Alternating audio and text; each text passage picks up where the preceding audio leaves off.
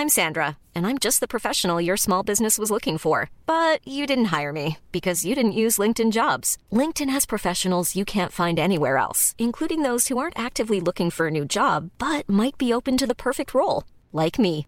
In a given month, over 70% of LinkedIn users don't visit other leading job sites. So if you're not looking on LinkedIn, you'll miss out on great candidates like Sandra. Start hiring professionals like a professional. Post your free job on linkedin.com/people today. Escuchas. Escuchas un podcast de Dixo. Escuchas Linterna Mágica con Miguel Cane. Por Dixo. Dixo. La productora de podcast más importante en habla hispana. Hola, ¿qué tal? Bienvenidos a la Linterna Mágica. Yo soy su monstruo estrella, Miguel Cane. Y pues en esta ocasión vamos a abrir con nuestro querido Raúl Fuentes, arroba Oye Fuentes, el crítico de cine más chinguetas de todos los municipios que componen el estado de Jalisco, que nos va a hablar de un atractivo estreno. Adelante, Raúl. Oye Fuentes. Hola, ¿qué tal? Esto es Oye Fuentes, el espacio que Miguel Cana me brinda en la linterna mágica. Yo soy Raúl Fuentes y a mí me encuentras en Twitter como arroba Oye Fuentes. Oigan, fíjense que el día de hoy me da mucho gusto platicar con ustedes de una cinta que pues ya eh, no es estreno, no es un estreno cinematográfico, pero que eh, pues a mí me, me latía, me daba mucho interés platicar sobre ella porque es una cinta que eh, pues no es el tipo de películas que uno ve realmente en cartelera y además es dirigida por una mujer que eh, pues yo admiro mucho, que es la directora francesa Claire Denis. Ella es con esta película pues presenta su primera cinta en inglés, todas sus otras películas han sido filmadas en francés eh, y parte de, o, o la, una de las razones principales por las cuales Claire Denis filmó esta, esta cinta en inglés pues fue porque sucede en el espacio y lo que ella dice es que pues cuando tú ves películas del espacio jamás los ves hablar en otro idioma que no sea inglés o ruso, ¿no? Entonces bueno pues ya de entrada ese chiste me pareció me pareció genial y creo que sí hubiera sido un poco chocante ver a los personajes hablando en francés. Bueno, la cinta es protagonizada por Robert Pattinson, que ustedes pues ya saben quién es, él es el famoso eh, vampiro de la, de la franquicia de Twilight, y eh, por Juliette Binoche, que es una, pues para mí de las mejores actrices vivas, contemporáneas, que además ya había trabajado con, con Claire Denis en su película anterior, Let the Sunshine In, aquí hace un papel completamente distinto a una bella luz interior. Y eh, pues la cinta de qué trata, pues trata sobre Monte. Monte es el personaje que interpreta Robert Pattinson. Él es un prisionero. Ahí es una nave que está llena de prisioneros que están condenados a cadena perpetua, pero que se prestan en este viaje eh, interespacial para realizar una serie de eh, misiones o comandos que les pide la doctora Dibbs, que es la que interpreta Juliette Binoche. Eh, esta película me tocó verla ya en dos ocasiones y ahora puse muchísima atención en algunos detalles que yo sentía que se me habían ido y esa es la otra. Creo que cuando la vayan a ver o si es que ya la vieron, eh, creo que es de esas películas que sí exige una segunda vuelta por lo menos para pues hallarles más detalles. Creo que la experiencia es mucho más rica y nutrida cuando uno ve este tipo de películas en más de una ocasión.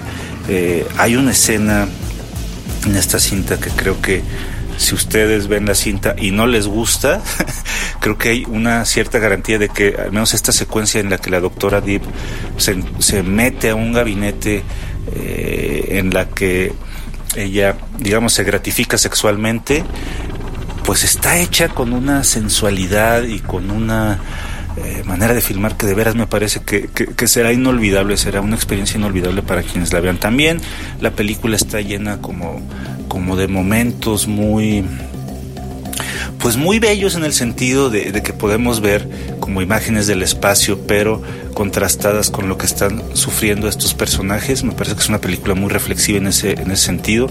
Si han visto el tráiler o han visto imágenes, eh, sería bueno que no se fueran con la idea de que es una película de acción en la que suceden muchísimas cosas en el espacio. Lo cierto es que no, lo cierto es que es una película eh, en la que seguimos muy de cerca Monte, seguimos de cerca, eh, pues sus tribulaciones, seguimos muy de cerca esta, esta relación que tiene con su hija Willow, eh, que es una niña que nace ahí mismo en el espacio. Eh, conocemos un poco más de la doctora Dips, que me pareció un personaje muy interesante. Ya en esta segunda vuelta también, pues vi muchos elementos como, como de bruja, ¿no? Eh, como, eh, hemos visto eh, en los últimos años cómo se ha tratado el tema de las brujas o el concepto de las brujas en el cine y pues yo no sé por qué la primera vez no me había dado cuenta, pero creo que sí hay conceptos de sobra o momentos de sobra como para poder decir que, el personaje de ella pues es una bruja espacial, ¿no? Ya que, ya que la vean, eh, ustedes me lo dirán. Y, y, pues nada, que es una cinta dirigida por Claire Denis, que es una de las directoras en activo que me parece que tiene una filmografía muy interesante. Eh, por ahí, además de su cinta anterior, Let the Sunshine tiene por lo menos dos o tres películas que me parece que sí vale la pena hacer un análisis como más rico en, más adelante. Una, por supuesto, es Trouble Every Day, una película sobre caníbales del 2001.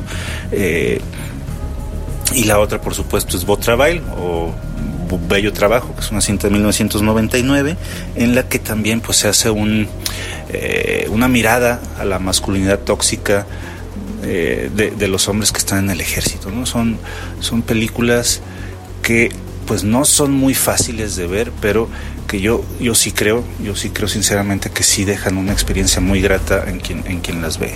Son, películas que pues exigen, como, como esta misma, exigen verla más de una vez. Entonces, pues es una película que entiendo sigue en cartelera. Yo como soy muy fan del, del, trabajo de Claire Denis, pues la compré antes en Blu-ray. Es una cinta que tardó muchísimo en llegar a cartelera, pero si está, los invito a que la vean. Si ya la vieron, me encantaría platicar con ustedes sobre High Life. Eh, yo estoy en Twitter eh, como arroba oyefuentes. Yo soy Raúl Fuentes, les agradezco su atención y nos escuchamos la próxima semana. Hasta luego. Escuchas. Escuchas. Linterna Mágica. Fixo.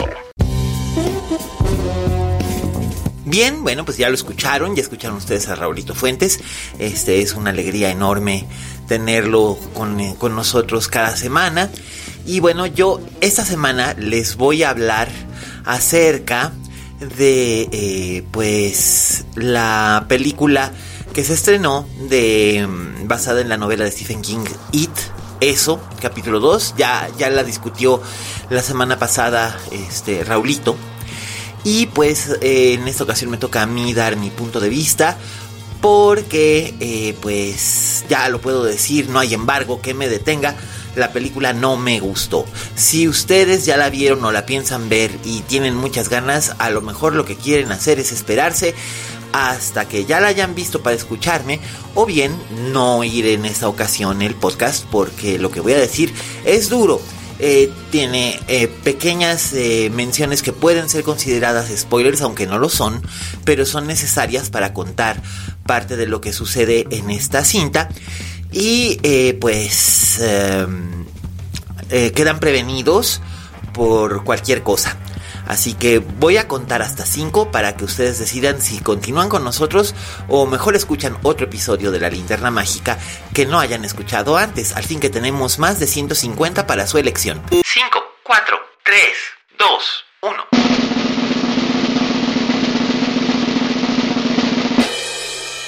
¿Siguen con nosotros? Procederé. Como ustedes saben, It es una novela de Stephen King que tiene más de 1100 páginas de extensión y una historia literalmente épica para contar. Eh, resumidamente es la historia de una ciudad pequeña llamada Derry, ubicada en Maine, que es el estado nativo de Stephen King y donde más se desarrollan obras suyas. Y en, Derry, en los años, a finales de los años 50, vive un grupo de siete niños que van notando que las crecientes y alarmantes desapariciones de, niños en la ciudad parecen tener un patrón histórico.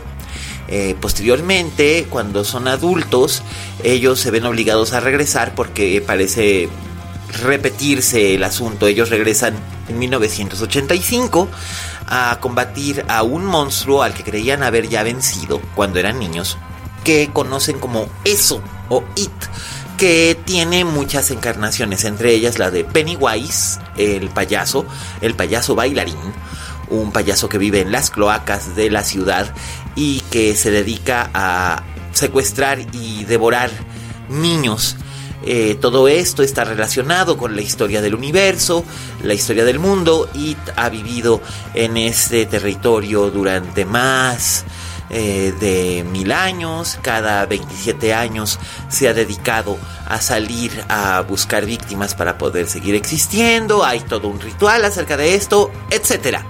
Bien, esa es la historia de la novela. Eh, la primera película que apareció en 2017 dirigida por Andy Muschietti, el mismo director argentino que hizo un corto llamado Mamá, que le gustó tanto a Guillermo del Toro que le ofreció filmar en Canadá una versión extendida de la cinta y la hizo con Jessica Chastain y Nicolás Coster-Waldau, es decir, Jaime Lannister de Game of Thrones. La película tuvo mucho éxito, en parte por la excelente producción de Guillermo del Toro y la atmósfera tan inquietante que creaban eh, Andy y Bárbara Muschetti, su hermana, para, para contar esta historia breve sobre un fantasma que buscaba proteger a dos niñas que vivían abandonadas en, un, en una cabaña en el bosque durante más de seis años. Eh, la película, como dije, tuvo bastante éxito, buena taquilla. Y esto hizo que Warner Brothers eh, finalmente acudiera a Muschetti cuando el plan de llevar It a la pantalla en dos filmes de larga duración dirigidos por Kari Gogi Fukunaga, eh, el mismo director de Sin Nombre, de una extraordinaria versión de Jane Eyre con Mia Wasikowska y Michael Fassbender, y también de Beasts of No Name en, eh, en Netflix y de la serie True Detective, de la primera temporada de True Detective, que lo demostró como un gran creador de atmósferas, el plan se vino abajo. Sin embargo, eh, parte del guion de Gary Kogi Fukunaga, que por cierto vivió aquí en México mucho tiempo, eh, se utilizó para hacer eh, la primera parte de It o It capítulo 1 eh, esta parte, esta versión estaba completamente ambientada eh, en el pasado.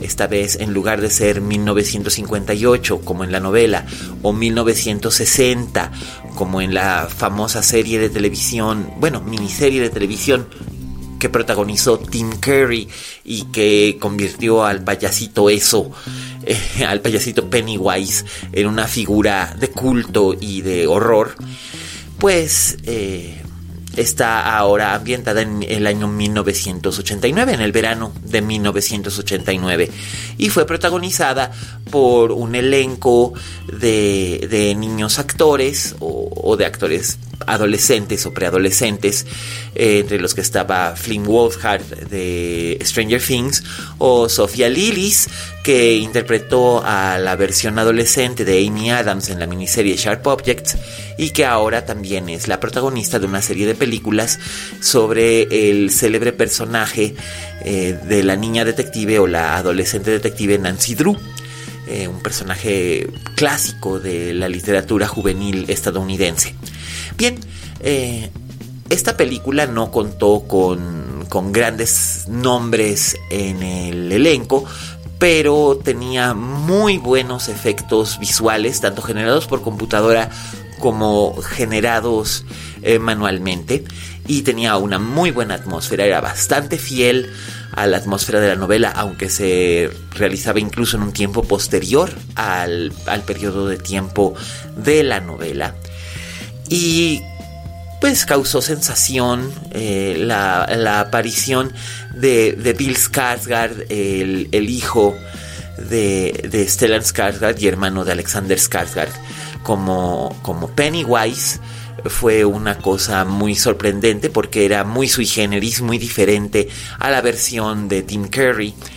Eh, y de este modo atrajo a mucho público a lo largo de su temporada de estreno en 2017 y después vendió muchas copias en DVD, Blu-ray, Steelbook, etc. Hasta ahí todo bien. La película terminaba, eh, y esto no es un spoiler, finalmente es la mitad de la, de la novela de King, y lo que da pie a, su clímax con los siete miembros del club de los perdedores, seis chicos y una chica, prometiéndose a sí mismos y a los demás que en caso de que eso al que acababan de derrotar volviese a aparecer, ellos regresarían a Derry para acabar con él, para enfrentarlo de nuevo. Y ese es el, final de esa, de esa primera parte, el final de esa historia. Y después transcurren un par de años en tiempo real en los que se filmó la segunda, la segunda parte. Aunque existía un compromiso por parte del estudio para financiarlo, también existía la posibilidad de que la película no tuviera éxito en taquilla y eso no garantizaría una segunda parte. De este modo, Muschietti eh, y eh, su equipo regresaron a, British Columbia a volver a filmar en, en, las locaciones donde habían trabajado en 2018 después de que se comprobó el gran éxito de taquilla de It. Y trajeron a nuevos actores como Bill Hader de la serie de televisión Barry, por ejemplo, quizás lo ubiquen por ello, eh, que también ha participado en un montón de comedias. Eh, es un espléndido, espléndido comediante, participó muchos años en Saturday Night Live. Eh, junto con él también vino James McAvoy, conocido por la serie de películas de los hombres X. También estuvo Jessica Chastain, que volvió a las órdenes de, de Andy Muschietti, aunque mucha gente esperaba que fuera Amy Adams quien hiciera el papel de Beverly. Eh, y entre ellos y otros actores volvieron a, a esta a esta locación para filmar. Los niños actores también volvieron y los rejuvenecieron porque ya algunos ya habían crecido bastante utilizando el mismo sistema de efectos por computadora que se utilizaron con Samuel L. Jackson y Clark Gregg en Captain Marvel para que se vieran muchos años más jóvenes de lo que eran realmente. Pero ¿qué creen? La película no funciona igual que la primera parte. Dicen que nunca segundas partes fueron buenas, pero ahí está El Padrino parte 2 o El Imperio contraataca para demostrar el error de, de esta norma. Pero sí hay muchas secuelas mediocres y por desgracia It capítulo 2 entra dentro de esta categoría. Es una secuela mediocre. Pareciera que la hubiera hecho otro director que no fuera Andy Muschietti. Donde antes se percibían eh, la mano de él firme en la dirección y en el trabajo de actores y en la creación de una atmósfera, aquí la atmósfera brilla por su ausencia, las actuaciones son erráticas, eh, hay actores que parecen estar completamente confundidos acerca de lo que están interpretando y el guion es probablemente el problema más grande que tiene esta, esta versión de It. Eh, se nota la completa ausencia de Gary Koji Fukunaga en, la escritura. Eh, aquí las situaciones no tienen ritmo, eh, son muy gratuitas. Los personajes de Tom Rogan y Audra Phillips, que son respectivamente el esposo golpeador de Beverly y la esposa actriz muy angustiada de Bill Denbrough, el personaje que interpreta James McAvoy, eh, brillan por su ausencia, aparecen solamente un segundo y después desaparecen y exactamente hubiera sido igual de fácil que no hubieran sido parte de esta adaptación. No entiendo qué fue lo que pasó ahí, por qué eh, desaparecieron sus participaciones, sobre todo porque el personaje de Audra es importante en, en, ciertas partes más relacionadas con el clímax de la película. Eh, por otro lado, Pennywise, eh, sus participaciones ahora están reducidas a meros efectos. Hay muchos sustos, pero son sustos baratos. Son sustos hechos con el único propósito de, de que la gente brinque en sus asientos, pero no están bien hilados, no están bien eh, enfocados en la trama. Ustedes recordarán el famoso tráiler que salió de Beverly visitando a la anciana. Eh, en el tráiler se veía muy atractivo, pero ya el resultado en pantalla es un poco flojo, un poco nefasto solamente para sembrar un susto, como dije, barato. Eh, los efectos visuales con maquillaje, por ejemplo la participación de Javier Botet, eh, su, participación es, es, como muy pobre. Este es el actor que se hizo famoso por participar en las cintas de Rec y había aparecido interpretando al mendigo en la primera parte de It. Aquí regresa, pero como que está mal hecho. Y y en realidad la película, la película funciona a un nivel muy inferior del anterior. Sí da miedo, sí asusta, pero no ofrece una historia realmente atractiva. De hecho, el guion es cursi muy cursi. Eh, eh, eh, el final final es tremendamente cursi, es tremendamente odioso y, va en contra incluso de lo que había propuesto originalmente Stephen King, que termina su novela con una nota de esperanza, pero aquí es como terminarla con cinco cucharadas de azúcar.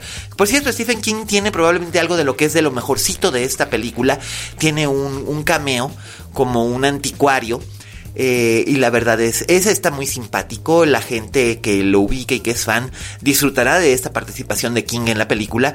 Pero me temo que los que son muy fans de la historia original van a salir francamente decepcionados, donde el espectador casual probablemente encontrará los sustos que espera. Hay mucha violencia, hay mucho gore. Ahora sí vemos morir a algunos niños de una manera muy, muy espectacular.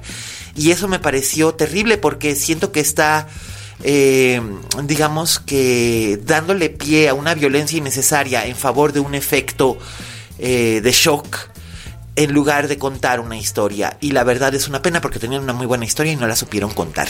Ese es mi comentario acerca de It capítulo 2. Ya saben ustedes a lo que le tiran.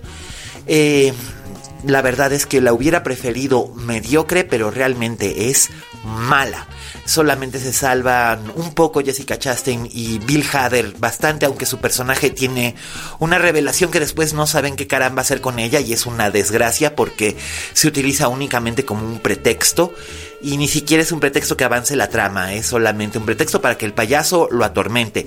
Y me parece una idiotez cómo se manejó eso.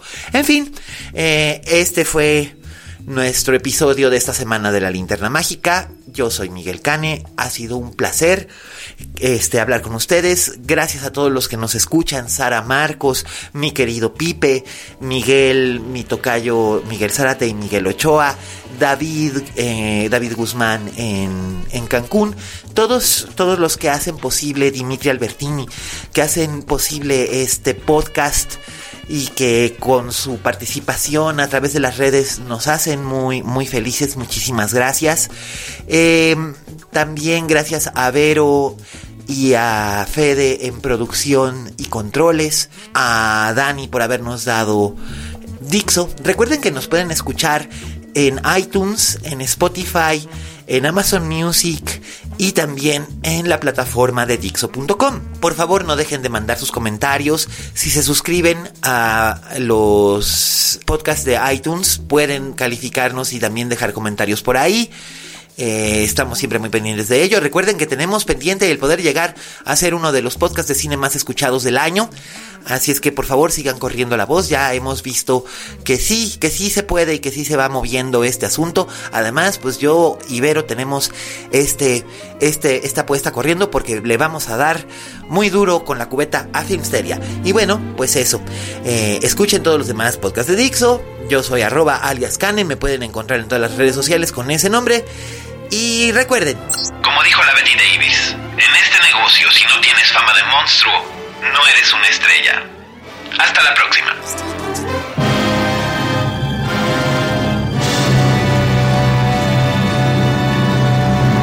Dixo presentó Linterna Mágica con Miguel Cane. La producción de este podcast corrió a cargo de Federico del Moral. Coordinación. Coordinación. Verónica Hernández. Producción general. Dani Sadia.